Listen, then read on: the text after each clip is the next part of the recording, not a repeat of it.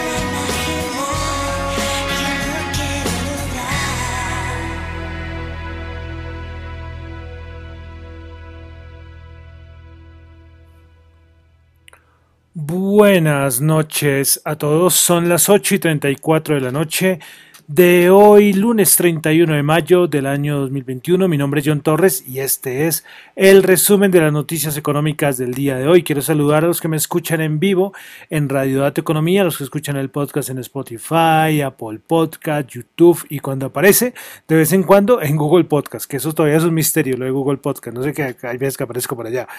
Bueno, entonces eh, comenzamos hoy escuchando mm, a la canción Puede Ser de la banda, la ex banda, porque esta banda creo que ya se desintegró, El Canto del Loco en compañía de la también conocida Maya Montero, eh, la que era vocalista de La Oreja de Van Gogh, una canción del año 2002. Puede ser, puede ser. Bueno, entonces vamos a comenzar. Eh, yo les dije la semana pasada que de pronto no hacía hoy programa, pero había muchas noticias y nada que hacer. Hoy tocó ponerse aquí y hacer el programa juiciosos.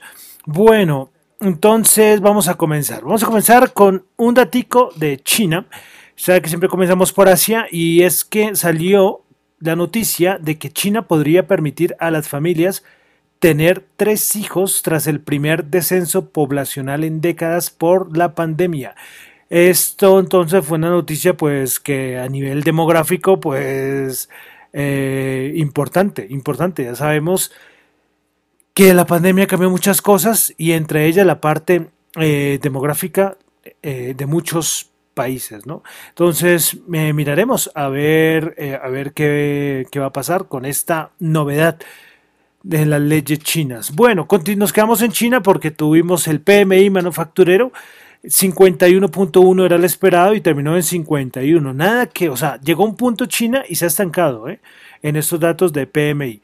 Bueno, pasamos a Ah, ah, ah, listo. Acá también tengo en Australia, eh, por ese lado del mundo, también tuvimos el PMI manufacturero, 61.8, esperaba pero el anterior había sido 61.7. Pasamos a Japón, tuvimos producción industrial el del mes de abril 2.5%, se esperaba 3.9 y la producción industrial entonces interanual se ubica en el 15.4%. Las ventas minoristas en Japón del mes de abril 12%, se esperaba 15.2 y el perdón, interanual 12%, esperaba 15.2 y las, y las mensuales eh, menos 4.5, esperaba menos 1.7, un dato no muy bueno y se sigue hablando mucho de lo de Japón por los Juegos Olímpicos y allá que siguen teniendo problemas con el virus. Eh, hoy salió una noticia que van a permitir que los aficionados japoneses que vayan a los estadios eh, no puedan comer, no puedan saltar, no puedan gritar, no puedan hacer nada. Tienen que ser ahí como, como unas momias. curioso, curioso. Bueno, vamos a Corea del Sur, tuvimos la producción industrial, el dato mensual, menos 1.6%, y entonces el internacional se ubica en 12.4%. Bueno, dejamos Asia, vamos a pasar a Europa, donde tuvimos el dato de inflación en España, el mensual 0.4, mes de mayo, y el interanual sube al 2.7%. Digo que sube porque el anterior estaba en 2.2. En Italia, el mensual 0.0, también dato de inflación. El anterior había sido, había sido 0.4. Y el interanual se ubica en 1.3% versus 1.1 anterior. Vemos que la inflación en España entonces subió eh, mucho más que en Italia. Y finalmente, un dato de inflación importante fue el dato de Alemania, donde tuvimos el dato de 2.5%. Entonces vemos España, Alemania ya por encima del 2.5% el dato de inflación, perdón, por encima del 2%, no quería decir 2.5, sino por encima del 2%, que muchos dicen que es como el objetivo, ¿no? Pero esperemos a ver qué pasa con esos datos de inflación subiendo. Bueno, eh, salió un datico de la, de la OCDE, bueno, en inglés OC, OSD, donde dan sus estimaciones de Producto Interno Bruto del crecimiento de las economías de varios países. Bueno, eh, a nivel mundial, al 2021 ellos lo colocan en 5,8%, para países del G20 6.3%, Estados Unidos 6.9%, la zona euro 4.3, Japón 2.6, China 8.5, la India 9.9, Brasil 3.7. Y bueno, eso nos da, nos da paso a continuar hoy. No voy a decir nada de Estados Unidos. Hoy como era festivo allá, nada, no tuvimos nada, entonces por eso de una vez voy a pasar a Colombia. Y lo unimos con lo de la, la, OCDE o la OSD, que sacó también su, su análisis para Colombia. Bueno, el, dice que la economía, la OSDE, dice que Colombia registró un fuerte repunte desde el segundo semestre del 2020, pero las protestas sociales y la imposición de nuevos confinamientos entre abril y mayo del 2021 retrasarán una recuperación más duradera hasta la segunda mitad del 2021. Se prevé que el PIB crezca un 7,6% en 2021 y un 3,5% en 2022 impulsado por el consumo privado y la inversión. La distribución de las vacunas está avanzando lentamente. La recuperación podría debilitarse como consecuencia de nuevas restricciones, pero también a la incertidumbre sobre perspectivas fiscales. Entonces, ellos de cierta manera, buen dato bueno, o sea, 7-6% es bueno, pero pero miraremos, a ver, ellos mismos la aclaran, la OSD dice que las, las protestas sociales están afectando, ya todo lo tenemos claro, están afectando muchísimo a la economía mm, del país. Pero entonces eso es como la opinión que da la OCDE de Colombia. Bueno, continuamos en Colombia porque tuvimos el dato de desempleo para el mes de abril, 15.1, si lo comparamos con abril del 2020 que fue el 19.8 y en abril de 2019 10.3. 3. Entonces, dato de, de inflación, no, de desempleo, el dativo que da. Eh, me gusta mucho el de las ciudades, y lo vamos a revisar, tasa de desempleo por ciudades. Vamos a comenzar con las tres ciudades donde mayor desempleo se presentó. Cúcuta 20.9, Quibdó 21,6 y Riohacha 22,7. Y las de menor desempleo tuvimos a Pasto 14,1, eh, Cartagena 11.5 y Barranquilla 11.1. Bogotá se ubicó con un desempleo de 19.2, bastante alto, eh, sabiendo que el, desempleo, a ver, que se me, se me, se me pierde por acá. Sí, ah, bueno. Bueno, entonces el desempleo en Bogotá bastante algo, 19.2, 19 ¿no? Es un dato eh, altico, ¿eh? Comparado con el 15.1 el, nacional. Bueno, en Colombia también tuvimos dato de exportaciones. Las exportaciones entre abril 2020 y 2021 subieron el 56.3%. Agropecuarios, alimentos y bebidas subió el 36,7%. Combustibles y producción de industrias extractivas 63,4%. Manufacturas 58,1% y, no, y otros sectores 97,3%. Bueno, continuamos. como les dije, hay varias cositas de Colombia.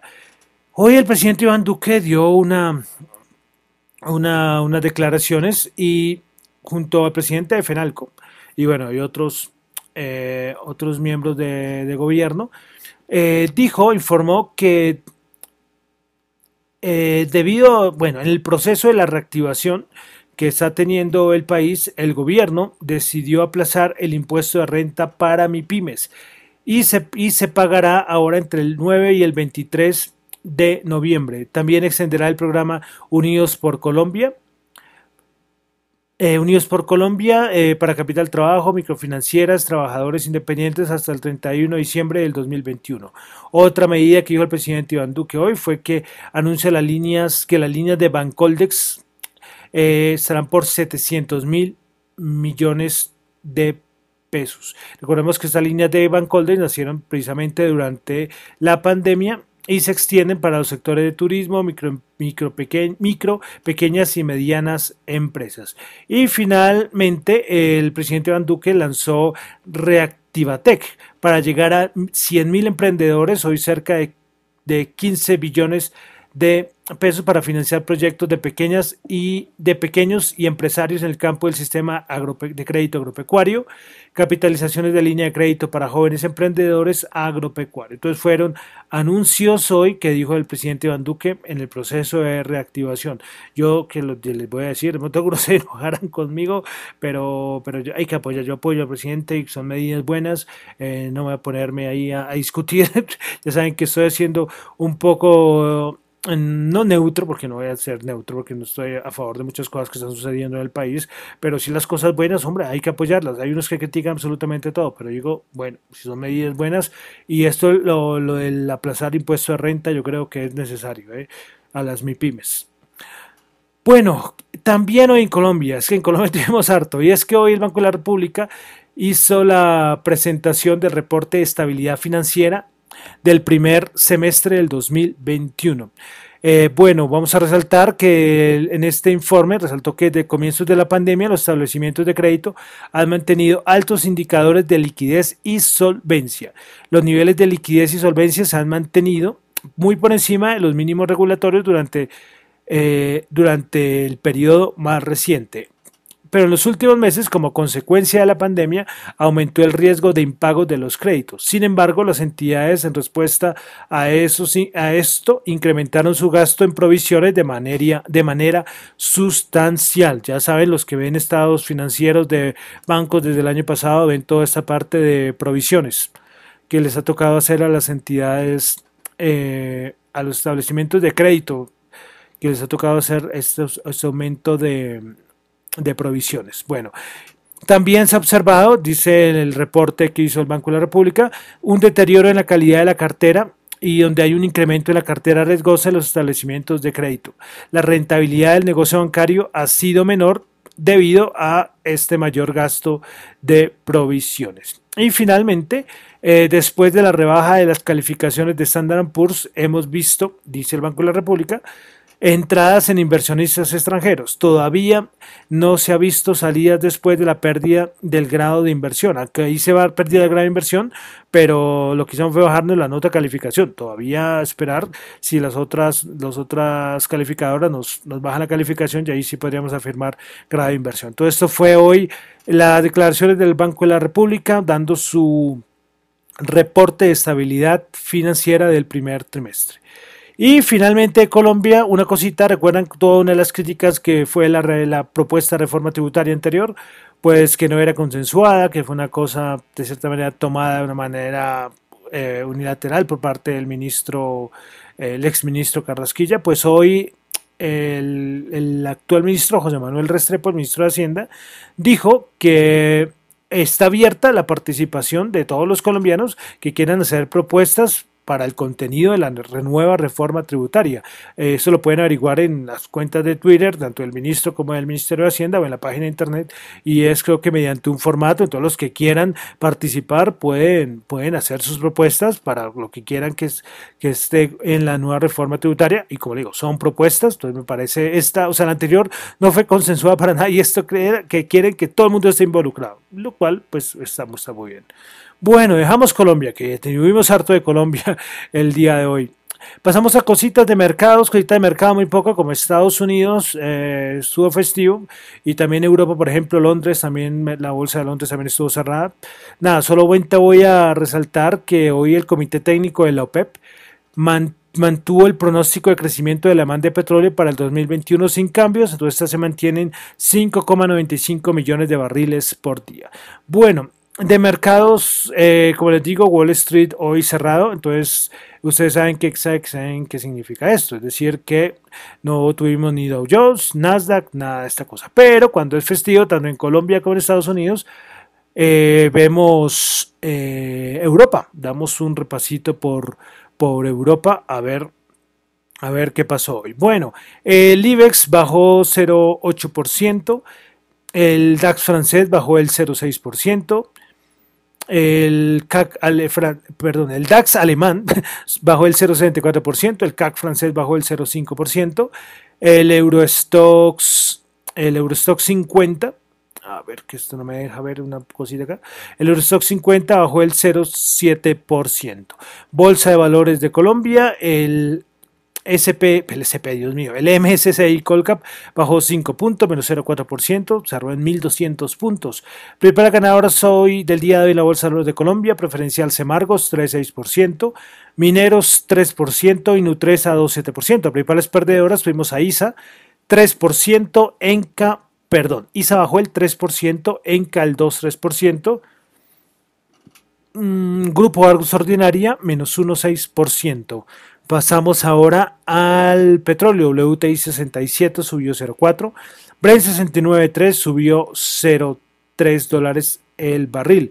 El oro, que ya se sigue manteniendo por encima de los 1900. Vamos a ver esta semana cómo le va. 1909 subió 6. Bitcoin 36.988 subió 1.373. Vamos a ver eh, cómo, cómo en ese momento 33.312, es decir, como unos 400 dólares más o menos por encima del precio que había revisado. De criptomonedas eh, están ahora en la, eh, lo del G7 y precisamente los líderes financieros del G7 van a decidir, o perdón, no, van a decir, no, dijeron que las divisas digitales del Banco Central podrían actuar como activo líquido de acuerdo, de acuerdo al eh, de acuerdo al sistema de pagos de, cada país. Esto es un comunicado que sacaron y lógicamente se va a hablar sobre asuntos de CBDC. Recuerden que CBDC son Central Bank, Central Bank Digital Currencies, es decir, las criptomonedas digitales o las monedas digitales de los bancos centrales, que esto va a dar por mucho que hablar en, en estas reuniones. Bueno, y otra noticia que esta la semana pasada, pero a mí se me olvidó comentarla, y es que el gobernador del Banco de Japón, dijo que ah, llamó al Bitcoin que es un activo muy especulativo. sí, sino que se me había olvidado comentarla, la había tenido, se había quedado en un rinconcito y esto es de la semana pasada, pero para que vean otro banco central criticando al, al Bitcoin, lo cual es totalmente lógico. Bueno, y finalmente dólar, pero como hoy fue festivo en Estados Unidos, eh, tasa de representativa del mercado 3.713. Bueno, entonces con esto ya terminamos por el día de hoy, lunes, el resumen de las noticias económicas del día. Recuerden que lo mío son opiniones personales, no es para nada ninguna recomendación de inversión. Mi nombre es John Torre, me encuentran en Twitter en la cuenta arroba John Chu y en la cuenta de arroba dato economía. Muchísimas gracias.